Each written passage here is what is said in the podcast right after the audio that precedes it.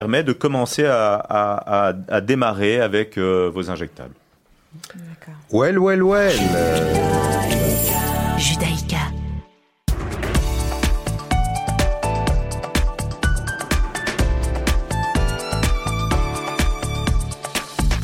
Bonjour à toutes et bonjour à tous. Il est 17h sur Radio Judaïka. Bienvenue à vous si vous nous rejoignez. Je suis ravie de vous retrouver en ce lundi 19 septembre et tout de suite le flash info de cet après-midi. Le Premier ministre israélien Yair Lapid va s'envoler ce soir pour New York afin de prendre part à l'Assemblée générale des Nations unies. Le discours qu'il prononcera ce jeudi sera centré sur l'Iran et l'opposition d'Israël à la reprise de l'accord sur le nucléaire. Le programme nucléaire iranien sera également au cœur des discussions du Premier ministre israélien avec d'autres chefs d'État en marge de l'Assemblée générale des Nations unies. Plusieurs rencontres officielles sont prévues, notamment avec la nouvelle Première ministre britannique Liz Truss, le Premier ministre grec Kyriakos Mitsotakis mais aussi le président turc Recep Tayyip Erdogan. Il s'agira d'ailleurs de la première rencontre entre le président turc et un chef de gouvernement israélien depuis 2008. En Iran, le président iranien Ibrahim Raisi a mis en doute la réalité de la Shoah et a qualifié Israël de faux régime. Il a dit ça dans sa première interview donnée à un média occidental. C'était mardi dernier. L'interview a été diffusée hier. Le président Raisi s'adressait à une journaliste américaine dans l'émission 60 minutes de CBS. Il a également déclaré qu'il ne pouvait pas faire confiance aux États-Unis dans les pourparlers sur le nucléaire iranien et a qualifié les sanctions de Washington de tyranniques.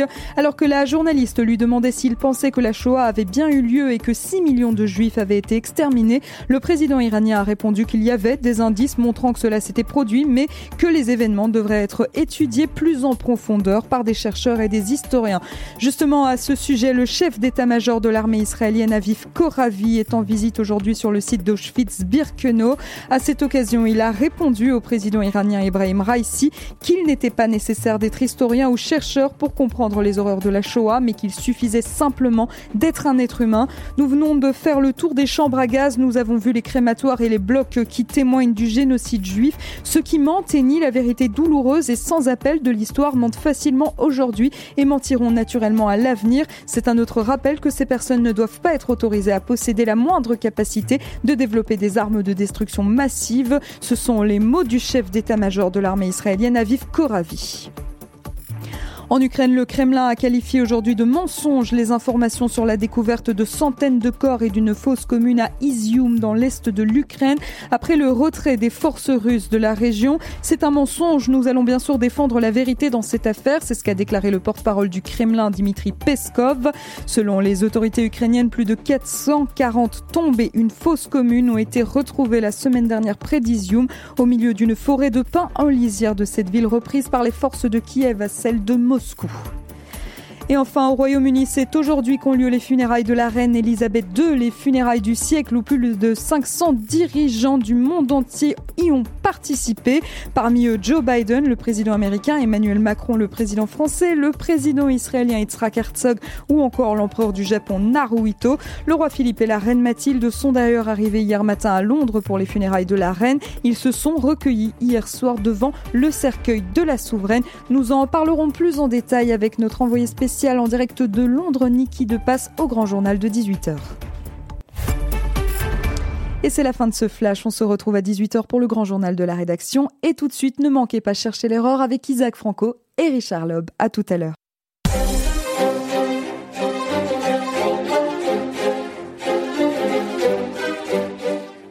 Bonjour Paul à la technique et bonjour Isaac. Bonjour Richard, bonjour Paul, bonjour tout le monde.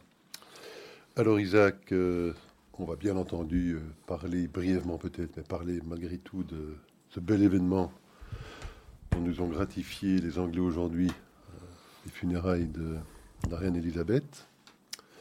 On parlera des derniers développements euh, de la campagne électorale israélienne, et quelques faits nouveaux importants dont on parlera. On parlera de l'Ukraine. S'agit-il d'un retournement de situation ou pas? Vous nous donnerez votre avis sur l'état de cette guerre. On parlera peut-être aussi euh, de cette réunion qui a eu lieu à Samarcande de l'organisation de coopération de Shanghai et euh, d'une posture peut-être un peu difficile justement de Poutine dans le cadre de cette euh, réunion de pays essentiellement asiatiques. On parlera peut-être aussi hein, de ces migrants illégaux aux États-Unis qui franchissent librement la frontière, essentiellement dans des euh, États voisins, forcément, le Texas, le Nouveau-Mexique et d'autres, et euh, dont un nombre très euh, restreint, une cinquantaine, a été envoyé par, je crois que c'était le gouverneur de Floride. De Santis. De Santis à Martha's Vineyard. On parlera de ça parce que c'est assez intéressant. Et puis on verra si le temps qui nous est imparti nous permettra de parler d'autres sujets. Mais démarrons peut-être tout de suite euh, par The Queen. Alors qu'on soit anglais ou pas, qu'on soit euh, pro-monarchique ou pas, on peut être qu'admiratif, si je puis dire, euh, de cette démonstration faite par les Anglais aujourd'hui. C'était un, un, cérémonial exceptionnel. Enfin, il n'y a pas eu le moindre faux pas, je pense, Isaac. Nous étions tous, en tout cas moi, scotchés à notre écran pour suivre ces événements.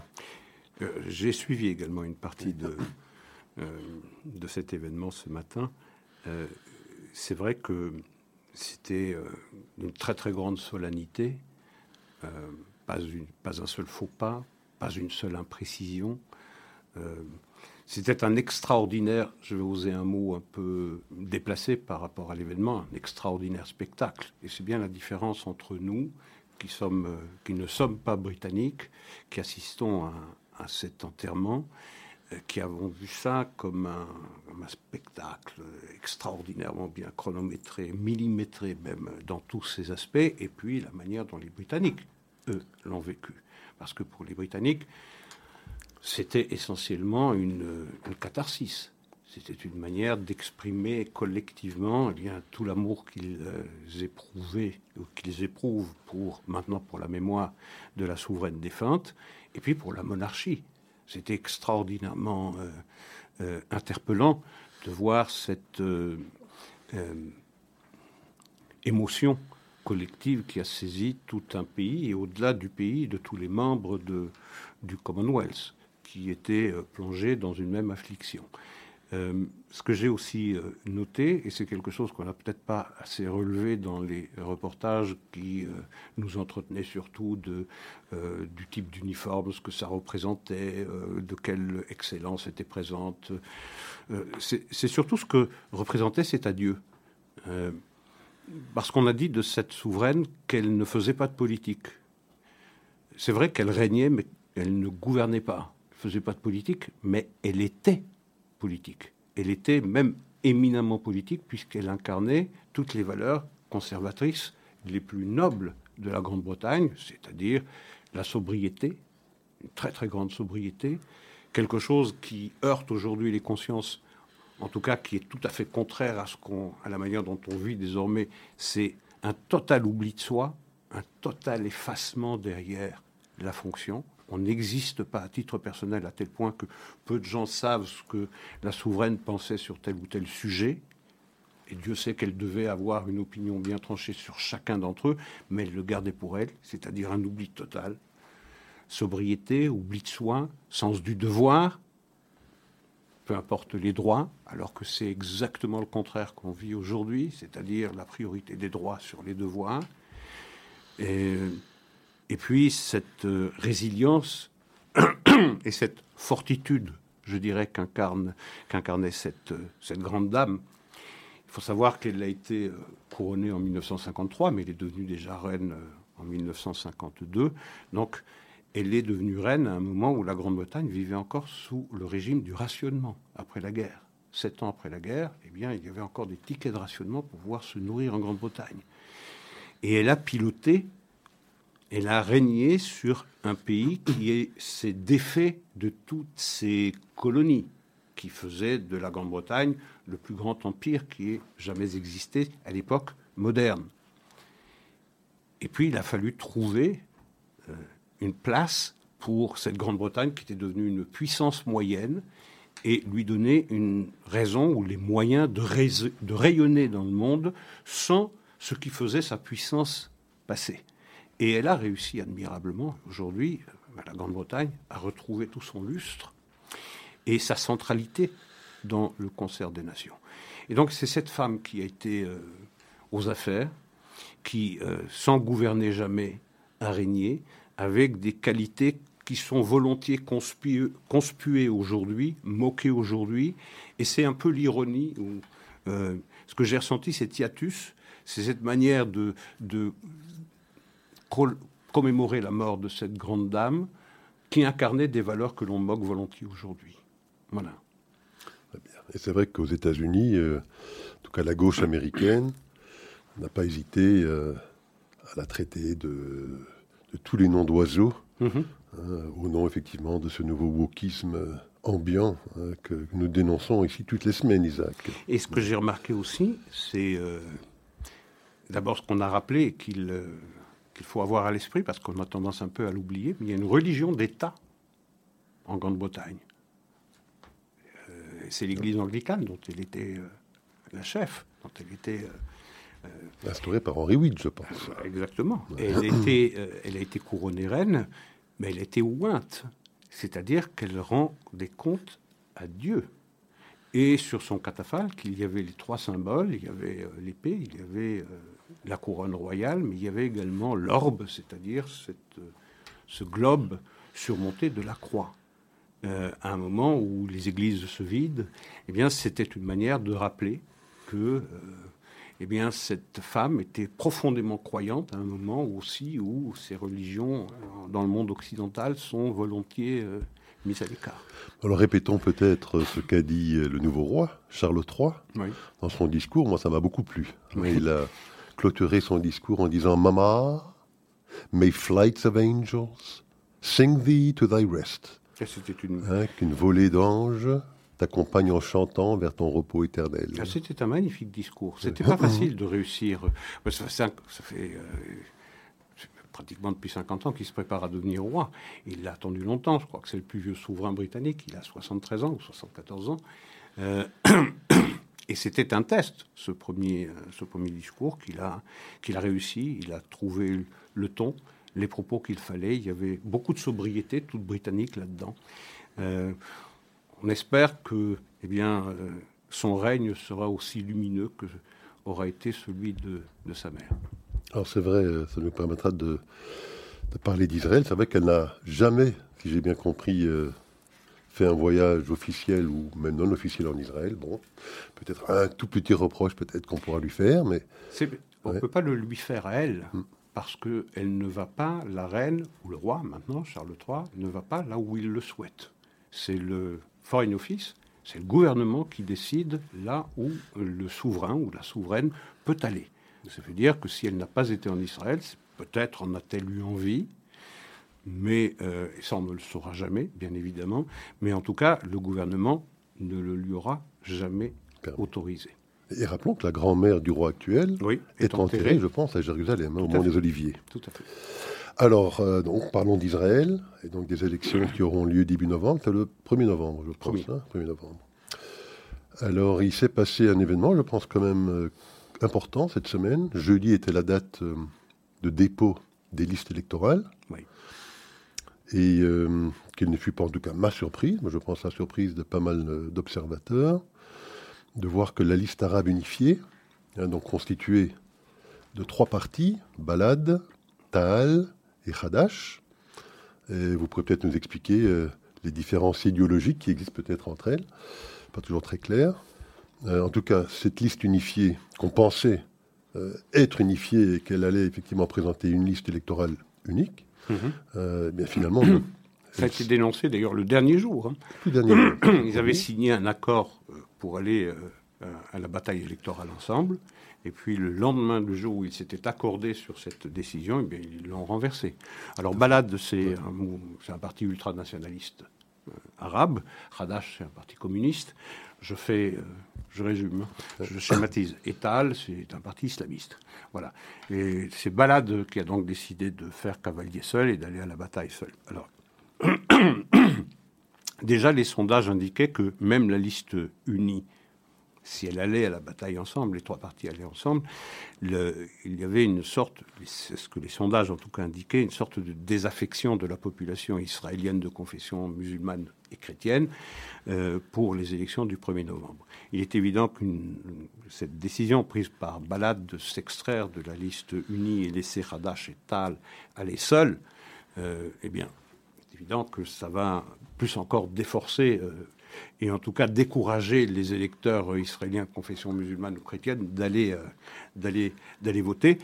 Et tous les analystes concordent sur l'idée que cela pourrait favoriser Benjamin Netanyahou et sa coalition de droite avec les partis, euh, les partis religieux.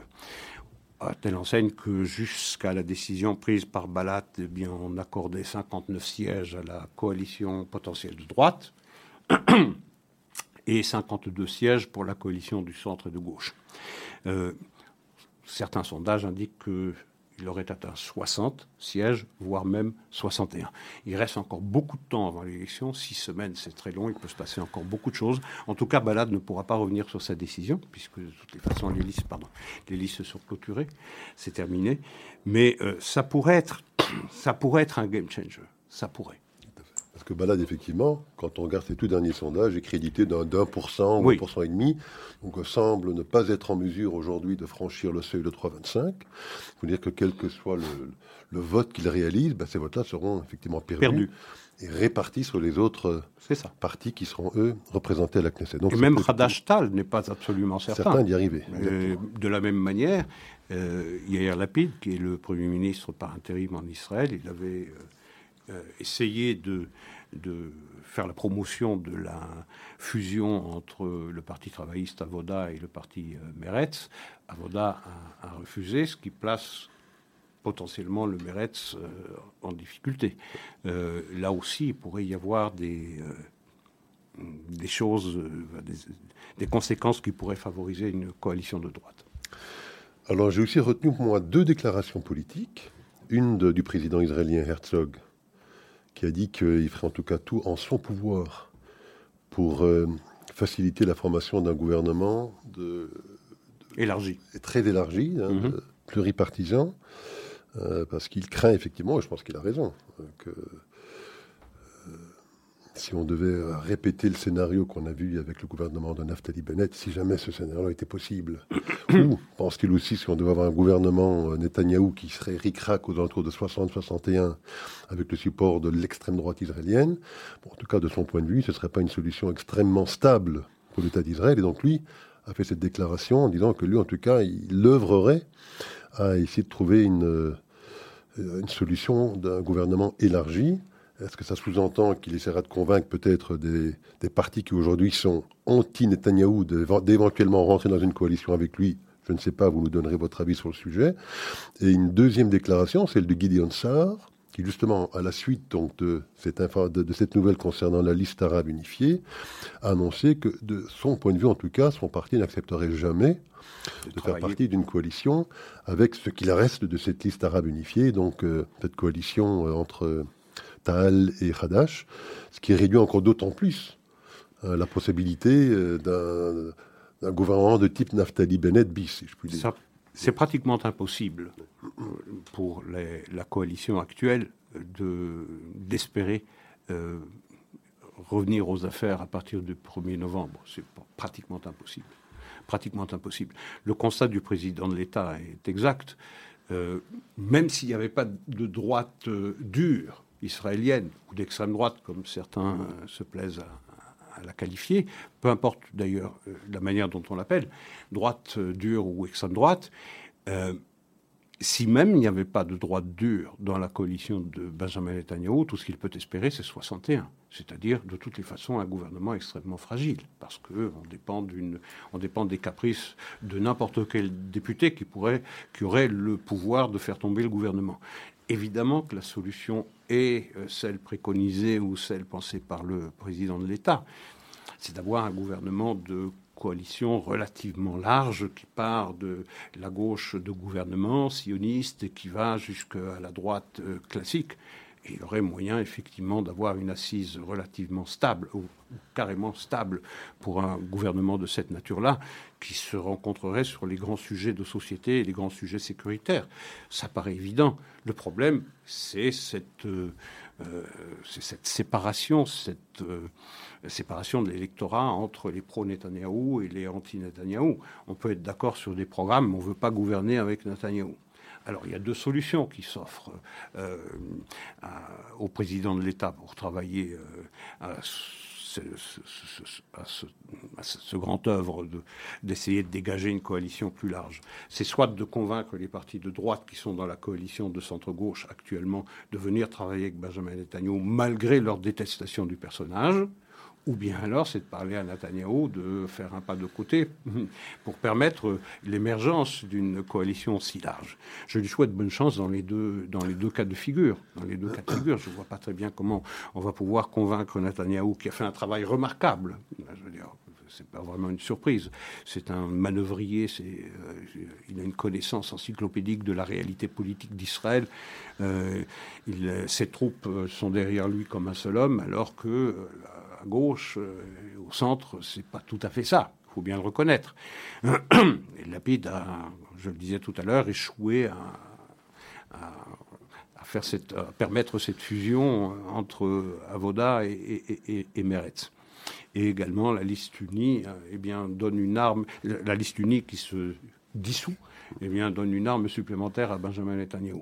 Donc, c'est certain que demander à Benjamin Netanyahu, qui pense pouvoir revenir aux affaires, même avec euh, un seul siège euh, de majorité, lui demander de faire un pas de côté, ça me paraît, ça me paraît difficile. Surtout qu'il sera probablement avec le Likoud le premier parti. Euh, oui, donc ce sera le formateur. Il devra être désigné comme le formateur, ça paraît évident.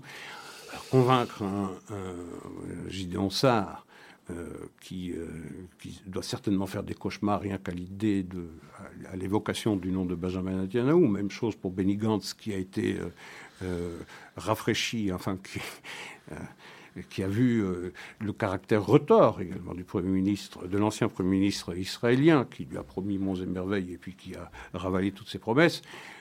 ça paraît aussi difficile. Donc on risque de se retrouver au 1er novembre, au mieux au mieux dans une situation où on a une majorité extrêmement étroite et donc promesse de fragilité du gouvernement, ou bien euh, se retrouver à la cinquième élection exactement dans la même situation dans laquelle on s'est trouvé dans les quatre premières. Bon, alors, euh, puisqu'on parle d'élections, parlons, peut-être un petit peu des, élections américaines. Euh, donc, les midterms auront lieu le 8 novembre, je pense. Le 8 novembre. Donc, rappelons encore une fois, hein, donc on remet en question, on remet en jeu la totalité de la Chambre basse, les 435 députés et un tiers du Sénat. Les enjeux sont importants, puisque on sait qu'aujourd'hui ce sont les démocrates hein, qui ont la majorité à la Chambre basse et la majorité technique, si je puis dire, au Sénat, avec l'aide de la voix de, la vice-présidente Kamala Harris. les sondages laissent penser que les euh, républicains emporteront l'emporteront à la Chambre basse. Le Sénat, c'est un petit peu moins clair. Euh, mais alors Isaac, rappelez-nous un petit peu les enjeux. Ce n'est pas uniquement un enjeu électoral, c'est-à-dire que effectivement le parti euh, qui a la majorité, que ce soit dans une chambre ou dans l'autre, a la possibilité de faire passer des lois euh, grâce à sa majorité.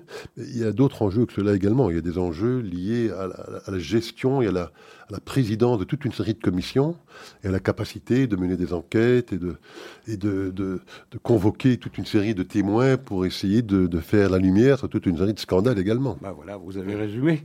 C'est tout ça qui, est... Euh, c'est ça les enjeux.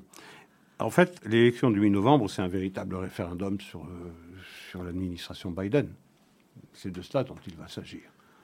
On va interroger les Américains euh, par leurs représentants de l'État, gouverneur, euh, chambre basse ou, euh, Sénat. On va, les, interroger sur la question de savoir s'ils sont satisfaits de la manière dont l'administration, Biden a géré les affaires de l'État.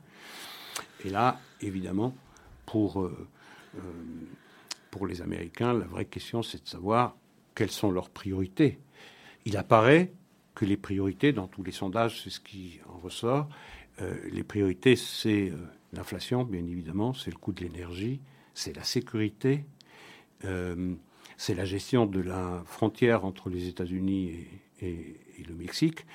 Et sur ces points-là, l'administration Biden ne présente pas un visage particulièrement encourageant.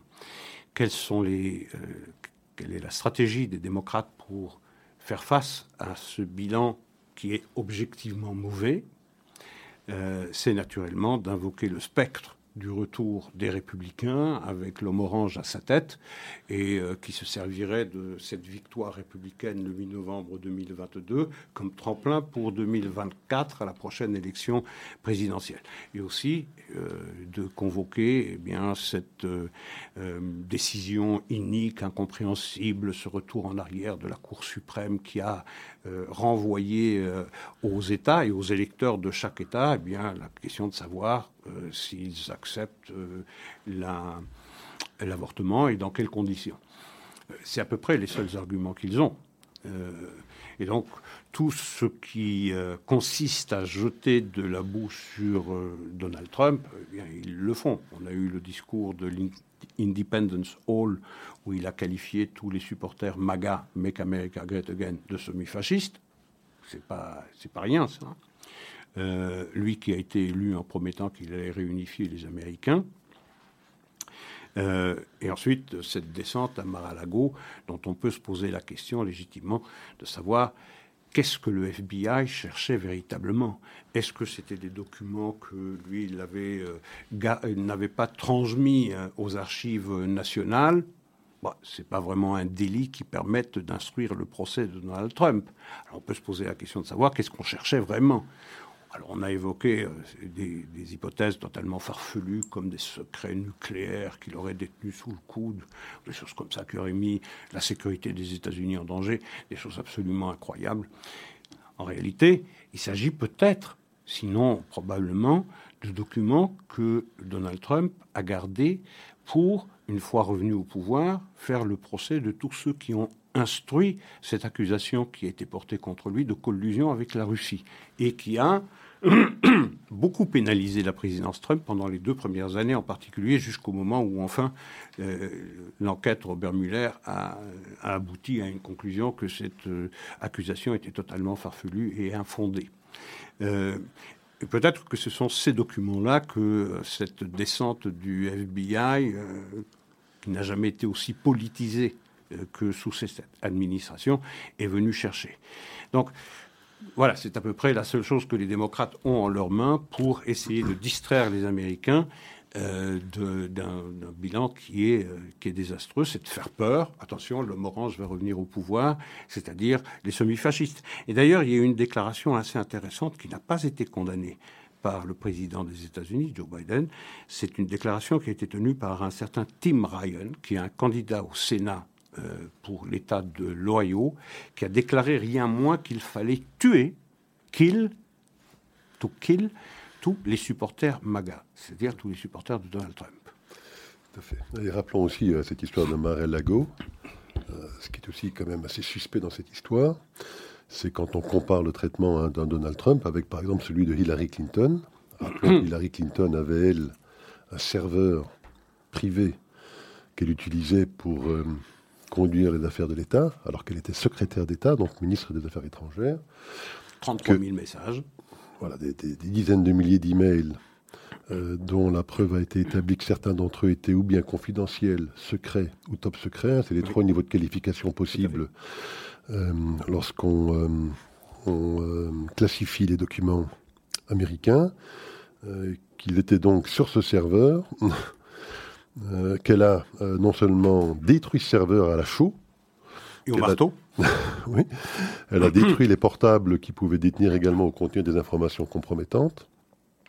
Donc un serveur, c'est bien évidemment une technologie qui est beaucoup plus susceptible d'être hackée que des caisses euh, qui sont à mar et lago, alors qu'il y a les services secrets américains qui assurent une protection 24 heures sur 24 mhm. de tous les anciens présidents d'ailleurs. Bon, Hillary Clinton n'a jamais eu à subir. Jamais été inquiété. jamais été inquiété, n'a jamais eu à subir la moindre perquisition ou, la moindre inculpation, évidemment. Il faut savoir aussi que euh, Bill Clinton, son époux, détient toujours des documents qui devraient être retournés aux archives nationales. Mais là aussi, euh, qu'une enquête n'a été diligentée. Pas plus qu'on a diligenté une enquête sur Hunter Biden et sur ce fameux portable qui montre euh, eh bien, euh, son affairisme. Pas le sien seulement, mais celui de sa famille, c'est-à-dire celui de son père et celui de son oncle. Euh, Rien. Euh, au contraire, il a été fait pression sur euh, les réseaux sociaux pour qu'on ne parle pas de cela.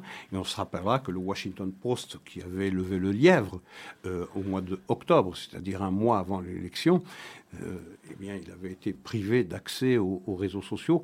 Il ne fallait surtout ne pas en parler. Il faudra qu'on reparle plus en détail, mais pas aujourd'hui, de toute cette affaire, surtout l'affaire de la collusion russe. Il y a un procès qui va démarrer dans le courant du mois d'octobre. Donc lorsque ce procès démarrera, on, en, profitera pour en parler d'un fameux monsieur Danchenko. Igor Danchenko. Ce sera un petit peu long aujourd'hui de, de, discuter de ce sujet, mais on y reviendra dans le courant du mois d'octobre. Alors parlons d'une autre réunion qui a eu lieu euh, la semaine dernière à Samarkand, en Ouzbékistan, je crois. Très belle ville, je pense, qui mérite d'être visitée. Euh, mais c'était la réunion de ce qu'on appelle euh, l'Organisation de coopération de Shanghai.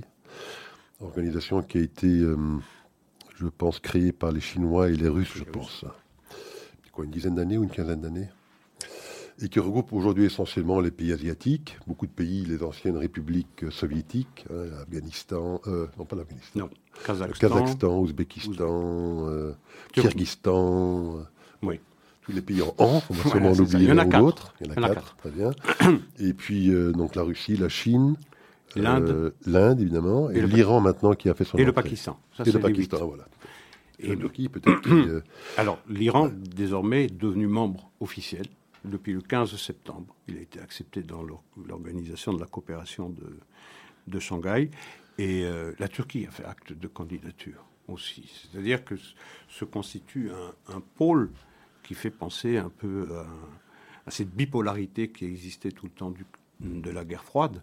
Il s'agit pour les Chinois et les Russes essentiellement et eh bien de, d'œuvrer à la création d'une opposition au monde occidental, essentiellement aux États-Unis, même si certains membres de cette organisation de la coopération de Shanghai entretiennent d'excellentes relations avec les États-Unis. On pense en particulier avec l'Inde, qui a beaucoup amélioré ses relations. On pense également au Kazakhstan, très bonne relation aussi. le cas de la Turquie, qui a fait acte de candidature, pose vraiment question parce que on voit ce pas de deux, cette danse langoureuse entre euh, Ankara et, Moscou. On voit euh, Ankara acheter euh, le S-400 aux, Russes et même à chercher à acheter des chasseurs de dernière génération aux, Russes. il est membre de, de l'OTAN. Il y a bien un moment où il faudra poser la question de savoir s'il est bien pertinent de conserver la Turquie euh, dans cette organisation de l'Atlantique Nord. Alors ça paraît difficile parce que les statuts ne prévoient pas une exclusion d'un membre, mais alors on pourrait imaginer euh, qu'un OTAN bis se constitue où tous les membres présents de l'OTAN originelle seraient membres d'office et on n'accepterait pas dans cette nouvelle organisation la Turquie. Mais c'est une question qui devra être tôt ou tard posé parce qu'il n'est pas possible que le, flanc sud de l'Europe soit, euh, soit gardé par un pays qui menace d'abord tous les pays de la Méditerranée orientale, commencer par, par Chypre et par, euh, et par la Grèce. Euh, il faudra à un moment donné, je rappelle quand même qu'il y a des élections présidentielles en 2023, euh, que la situation économique et sociale en Turquie est particulièrement désastreuse, ce qui a obligé Erdogan à revoir toute sa politique étrangère. Euh, il était l'ennemi de tout le monde, maintenant il cherche à se rabibocher avec tout le monde, avec Washington, avec Israël, tout en continuant d'abriter euh, eh bien, des personnalités du Hamas, par exemple, en Ankara ou à Istanbul. Tout à fait. Effectivement, la Turquie, je pense, est devenue l'expert du pas de deux, hein, parce que vous mentionniez Israël. C'est vrai qu'elle s'est quand même considérablement rapprochée d'Israël. Euh, je pense que le, dossier énergétique, euh, évidemment, n'est pas absent, pas absent dans, dans, ce rapprochement. Mais bon, les ambassadeurs sont revenus. Il y aura une rencontre, je pense, à Washington entre Erdogan et Lapid. En marge de l'Assemblée générale. À New York, pardon. Ah, L'Assemblée générale. Euh, les vols directs euh, sont ou sont sur le point d'être rétablis entre les deux capitales. Euh, ils sont sur le point d'organiser aussi, je pense, un grand sommet économique entre les deux pays. Il faut savoir que la Turquie, c'est quand même le quatrième partenaire économique de la, d'Israël, donc ça, n'est pas rien. Donc on voit quand même effectivement. Les affaires ont toujours continué. Oui, les affaires ont toujours continué. Elles continuent toujours. Elles fleurissent d'ailleurs entre ces deux pays.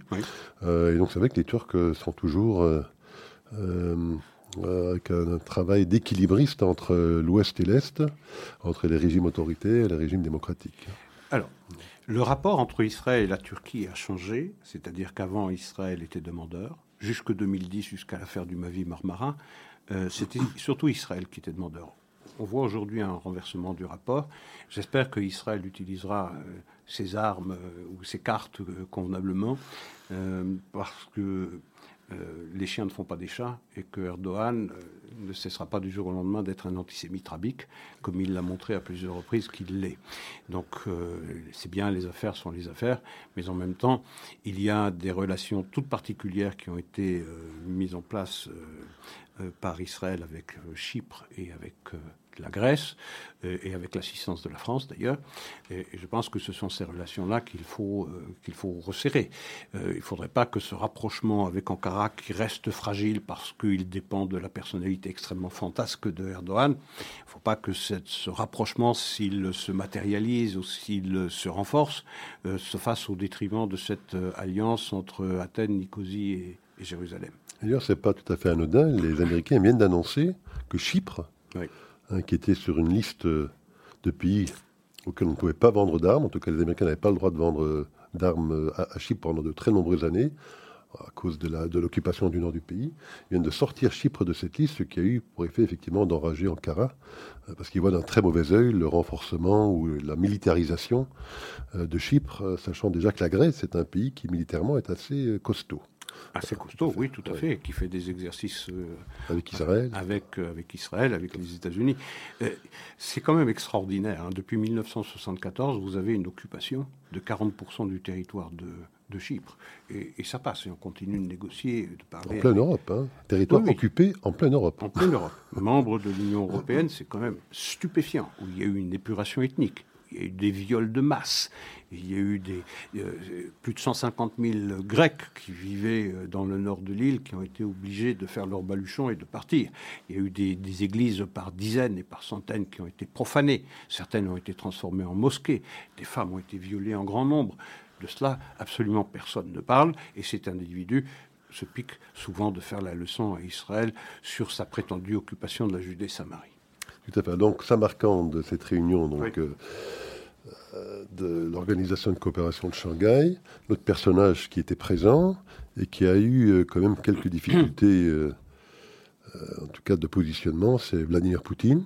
Hein, on sent que les revers qu'il enregistre, en tout cas militairement, en Ukraine, ont une influence significative sur son aura et sur l'image que projette la, la Russie dans cette région. Euh, on l'a vu à de nombreuses reprises euh, à l'écran en train d'attendre son interlocuteur d'autres pays qui étaient censés venir euh, mhm. échanger avec lui, ce qui est quand même un fait assez rare pour Vladimir Poutine. On a vu effectivement Modi, donc le président de l'Inde, ouvertement et publiquement donner sa désapprobation concernant la guerre en Ukraine, en disant que ce n'était pas le moment de faire la guerre.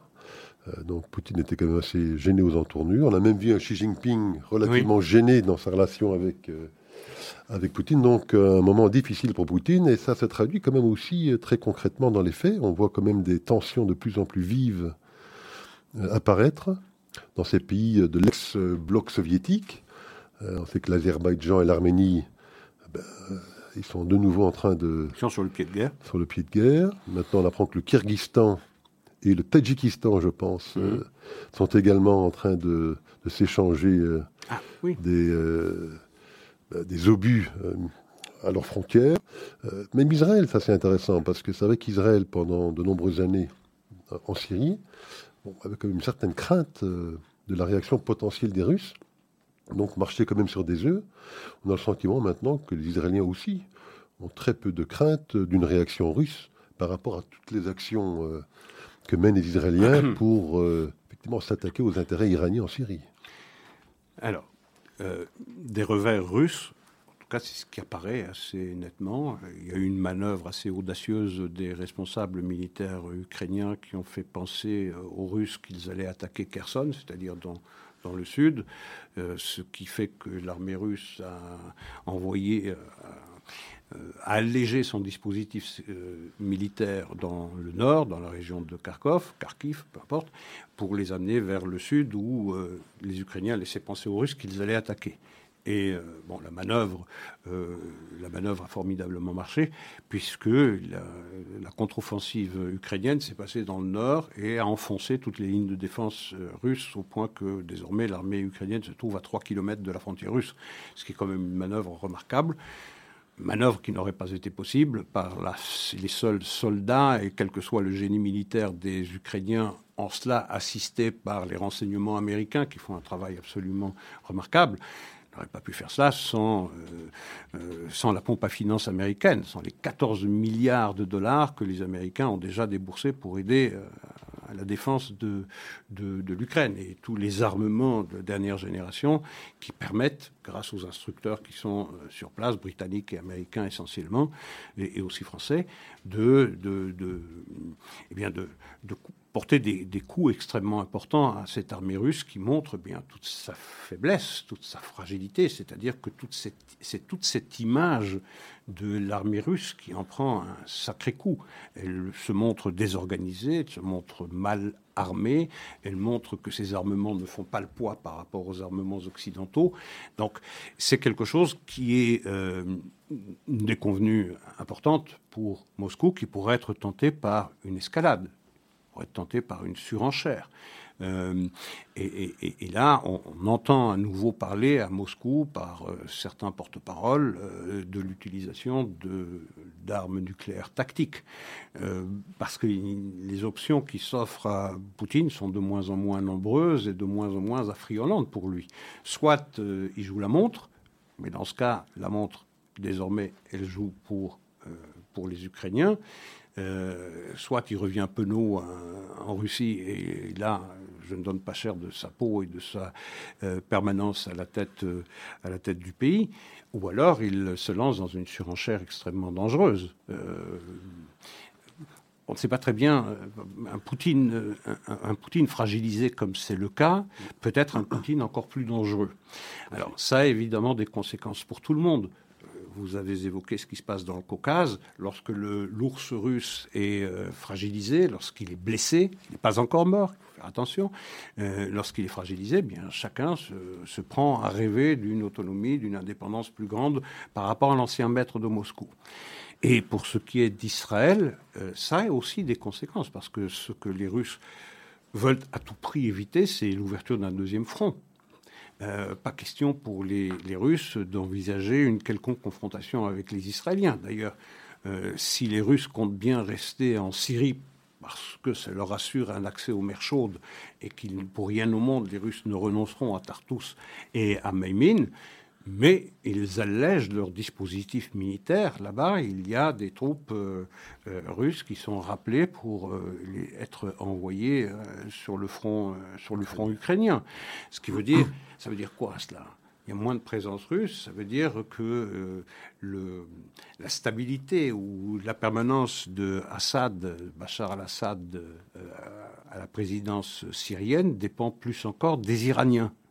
Euh, ce qui veut dire que les Israéliens, pour les Israéliens, il importe plus que jamais de les frapper. Et d'ailleurs, c'est ce qu'ils font. On a observé une activité militaire de plus en plus forte d'Israël dans le ciel syrien, parce qu'ils prennent note, bien évidemment, de cette, euh, de cette je ne vais pas dire de cette absence, mais de cette moins forte présence euh, des Russes en, en, Syrie pour frapper des Iraniens qui pensent pouvoir s'installer plus, plus fortement, plus durablement euh, en, Iran. Donc ça veut dire que là aussi, on se rapproche d'une confrontation. en tout cas, l'impression que les Russes ne font plus très peur à grand monde. Hein. C'est un peu l'impression qu'ils donnent. Sauf effectivement cette surréaction qui pourrait euh, être produite si jamais ils étaient humiliés. Oui. Mais on a quand même le sentiment que c'est un petit peu la récréation pour euh, tout le monde dans la région. Oui, c'est sûr qu'il fait moins peur, mais il a montré euh, toutes les raisons de, faire moins peur. Maintenant, il y a des pays qui euh, ne faisaient plus confiance aux États-Unis parce que les États-Unis avaient clairement marqué leur volonté de se désengager de, la région et qui, et qui s'étaient rapprochés de Moscou. On l'a vu avec l'Égypte, on l'a vu avec l'Arabie saoudite. Maintenant, peut-être que second thought, on y pense à nouveau, est-ce que c'est un bon calcul? Est-ce qu'il ne faudrait pas plutôt se rapprocher des États-Unis? Peut-être pour Mohamed bin Salman, qui avait conduit Joe Biden lorsqu'il était venu à Riyad pour demander d'augmenter la production de pétrole, c'est une manière de comprendre que, en réalité, il lui reste deux cartes, la carte américaine et la carte israélienne. Il y a... Pour la petite histoire, MBS a été invité aux funérailles de la reine. Hein. Tout à fait, oui, oui. C'est surprenant, sachant effectivement le. Enfin, surprenant. On sait qu'il a été ostracisé pendant un certain temps, mais il revient clairement euh, euh, dans le jeu. Oui, et, puis il y a euh, cette question du timing. On, a le sentiment, je ne suis pas un expert militaire, mais on a le sentiment qu'on est vraiment à un moment charnière de cette guerre. On a, on a, vécu pendant six mois dans une guerre d'attrition, dans une guerre d'usure, et aujourd'hui il y a une bascule. Manifestement, le combat a changé d'âme. Euh, qu'il faudrait pas grand-chose pour euh, précipiter les événements. Euh, et là, celui qui détient les cartes, celui qui est le maître des horloges, c'est naturellement Joe Biden. C'est l'administration américaine, c'est elle qui a les cordons de la bourse, c'est elle qui euh, euh, peut donner des armes plus ou moins létales à l'Ukraine pour euh, remporter, la mise.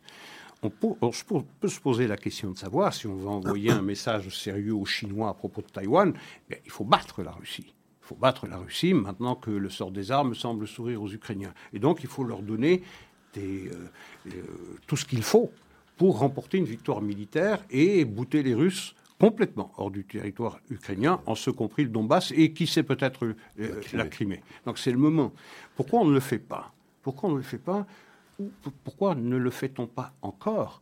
Euh, Peut-être euh, Joe Biden eh bien, veut se servir de cette victoire à venir possible des Ukrainiens pour avoir quelque chose à, à, montrer pour les élections de mi-mandat du 8 alors donc parlons effectivement encore un tout petit peu des États-Unis, parce qu'effectivement, je pense que Joe Biden manœuvre plutôt bien dans ce dossier ukrainien, euh, mais il est aussi en proie à toute une série de difficultés internes. On en a souvent parlé. L'un des dossiers les plus chauds aux États-Unis, c'est ce dossier de l'immigration. On sait que depuis l'arrivée au pouvoir de Joe Biden, il y a environ 20 mois, on estime à peu près 3 millions, peut-être. 5. Bon. 250 000 par mois, fois 20.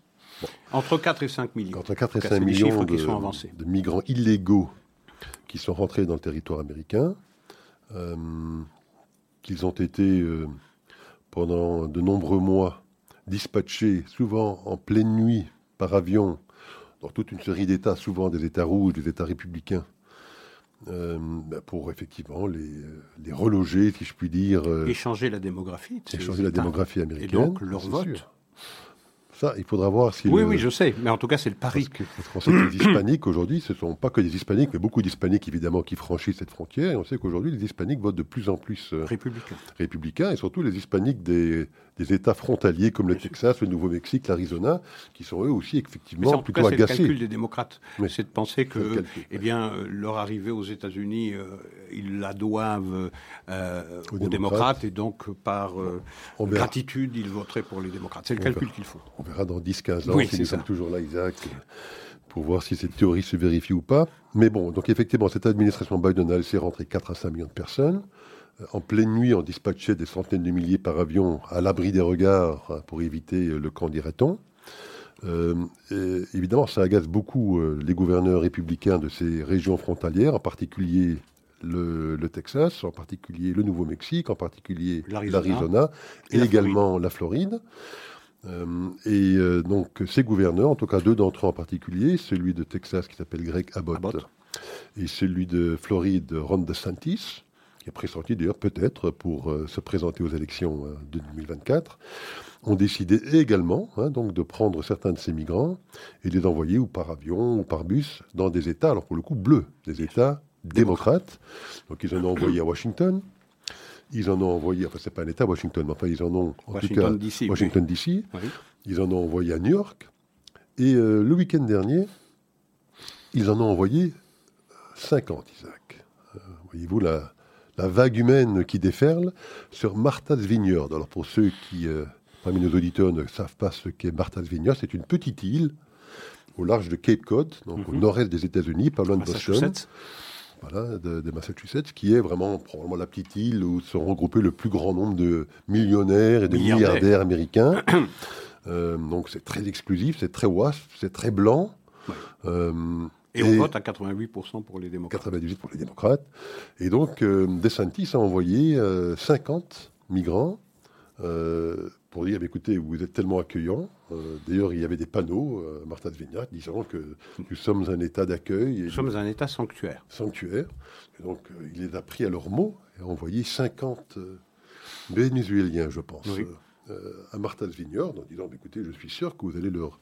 les accueillir les bras, accueillir les bras ouverts et vous occuper d'eux comme vous savez bien le faire. Isaac, quelle est la suite de cette histoire? C'est une crise humanitaire. C'est une crise humanitaire dans, ce, dans cette enclave pour les ultra-riches et la nouvelle aristocratie politique et financière américaine.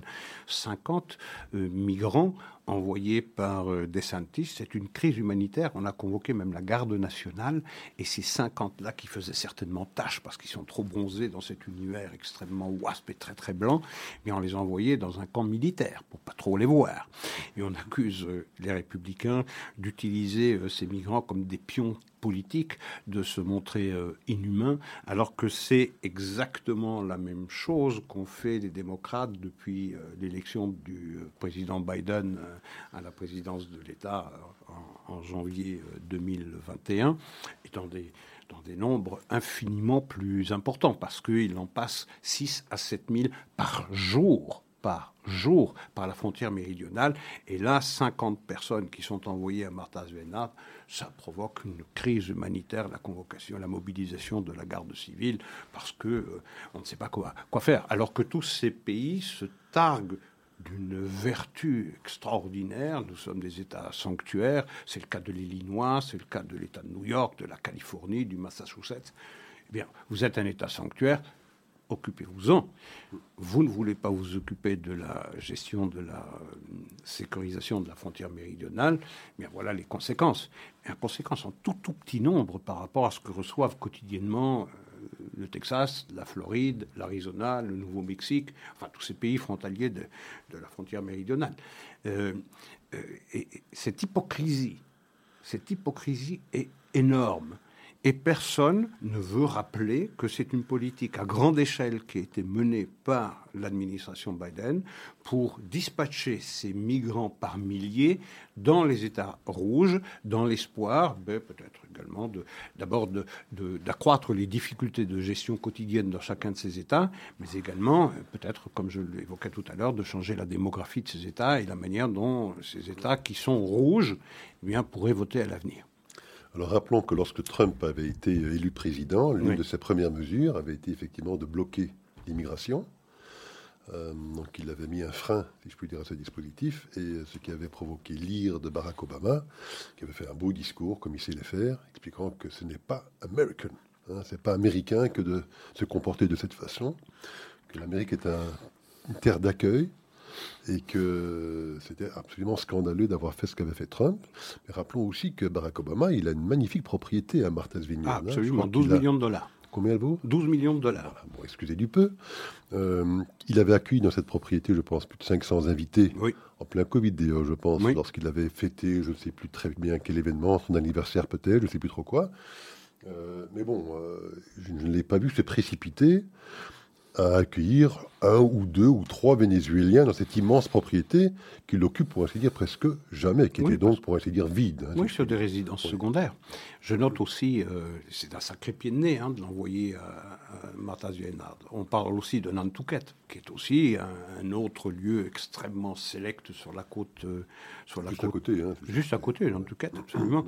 Donc c'est de prendre les démocrates à leur jeu. Vous êtes vertueux, vous êtes des États sanctuaires, ben, euh, passez à l'acte montrez-le. Tout à fait. Alors Isaac, euh, peut-être clôturons avec deux ou trois petits coups de cœur ou euh, coups de gueule. Euh, qu'est-ce que j'ai moi dans, mon, ma, ma petite besace? La Grèce. on en a parlé rapidement avant le démarrage de l'émission. Mais peut-être que vous voulez... non, non, non, allez-y. Non, non. donc il y a une dame qui s'appelle Marianti Pagoutelli qui vient d'être nommé vice-président du Conseil d'État en Grèce. Le Conseil d'État, c'est vraiment la jurisprudence la plus élevée. Euh, en Grèce. C'est l'instance juridique la plus haute. Euh, c'est une femme qui euh, tenait un blog dans lequel elle disait que Hitler avait malheureusement pas terminé, son travail. Elle avait défendu un dénommé Plévris, Constantinos Plévris, de ce fameux parti nazi. Aube dorée. qui traitait les juifs de sous-hommes. Et donc voilà euh, un personnage plus que nauséabond. Sulfureux, oui. Qui est nommé euh, vice-président vice du Conseil d'État. Et le fils de ce Plévris, de ce Constantinos Plévris. Patron d'Obdaré, le son fils. Tout à fait. Donc Anastasios Plévris, qui est avocat de son état civil, lui vient d'être nommé ministre de la Santé du gouvernement Mitsotakis.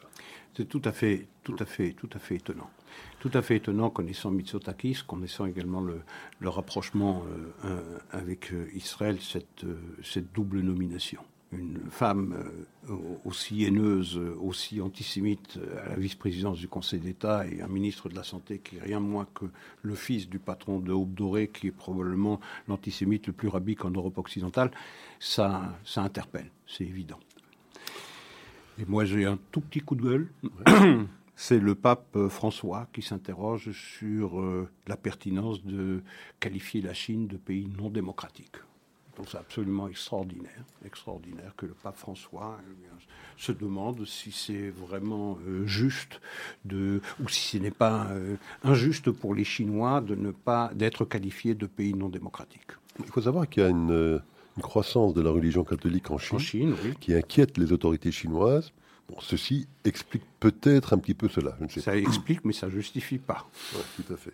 Alors quoi d'autre? Bon, euh, parce qu'il nous reste peut-être une ou deux petites minutes. Alors euh, j'en ai encore une très belle ici euh, à communiquer. C'est aux États-Unis, donc on sait ce mouvement woke. un professeur d'école à El Paso, Madame Parker, qui enseigne à des tout petits d'école primaire, quoi, des enfants de 6-7 ans.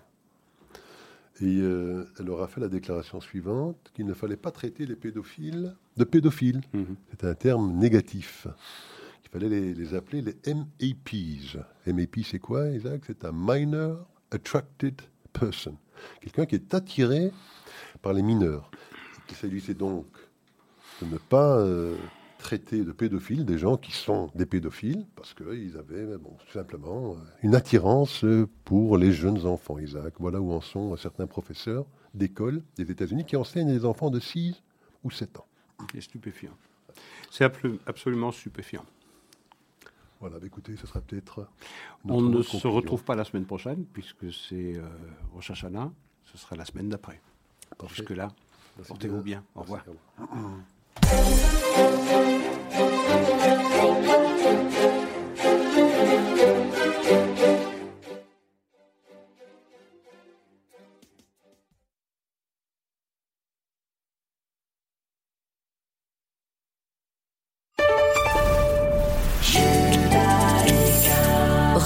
Sur radiojudaïka.be. La fleur du pain. Boulangerie authentique, pâtisserie gourmande. Vous accueille dans une ambiance conviviale, dans l'une de ses six boutiques à XL, Uccle, Woluwe Saint-Pierre et Grand Bigard. Pour vous régaler, la fleur du pain. www.lafleurdupain.com vous êtes une petite ou une grande entreprise Vous êtes une association Vous désirez faire de la publicité sur notre antenne ou nos réseaux sociaux afin d'accroître votre visibilité Vous avez dès lors votre place sur Radio Judaïka. Appelez-nous au 02 648 18 59 ou envoyez-nous un email à secrétariat at radiojudaïka.be. Nous étudierons ensemble votre budget afin de trouver la meilleure solution. Radio Judaïka, depuis 40 ans, la radio de la communauté juive et de ses amis. L'Opticien Laurent, un opticien indépendant avec principalement des marques originales et belges. Découvrez auprès de votre opticien Laurent des lunettes pour être heureux, pour profiter de la vie, pour s'amuser et pour rire. L'Opticien Laurent, un opticien différent près de chez vous. À XL, 20 avenue de l'Université. Suivez-le sur Facebook et Instagram. Bienvenue à bord d'un de nos vols El Al de Bruxelles à Tel Aviv pour vous amener au soleil.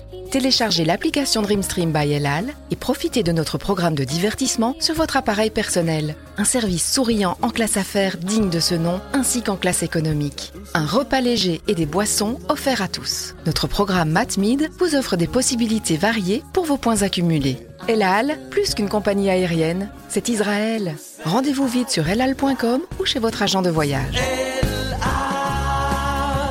Bonjour, c'est Michel Boujna. Saviez-vous qu'en faisant un don de 120 euros ou plus par an au MDA Belgique, en cas de besoin, vous bénéficiez en Israël de la gratuité totale de l'intervention du Magen David Adom pour vous? Votre don au MDA Belgique permet d'offrir du matériel médical à nos secouristes en Israël. Et n'oubliez pas, s'associer au Magen David Adom, c'est contribuer à soutenir l'action d'une organisation dont la mission est entièrement vouée à sauver des vies. MDA Belgique, 68 avenue Duc Pessio, 1060 Bruxelles, 02 310 18 12 48 mda-be.org. MDA Belgique, association au service de la vie.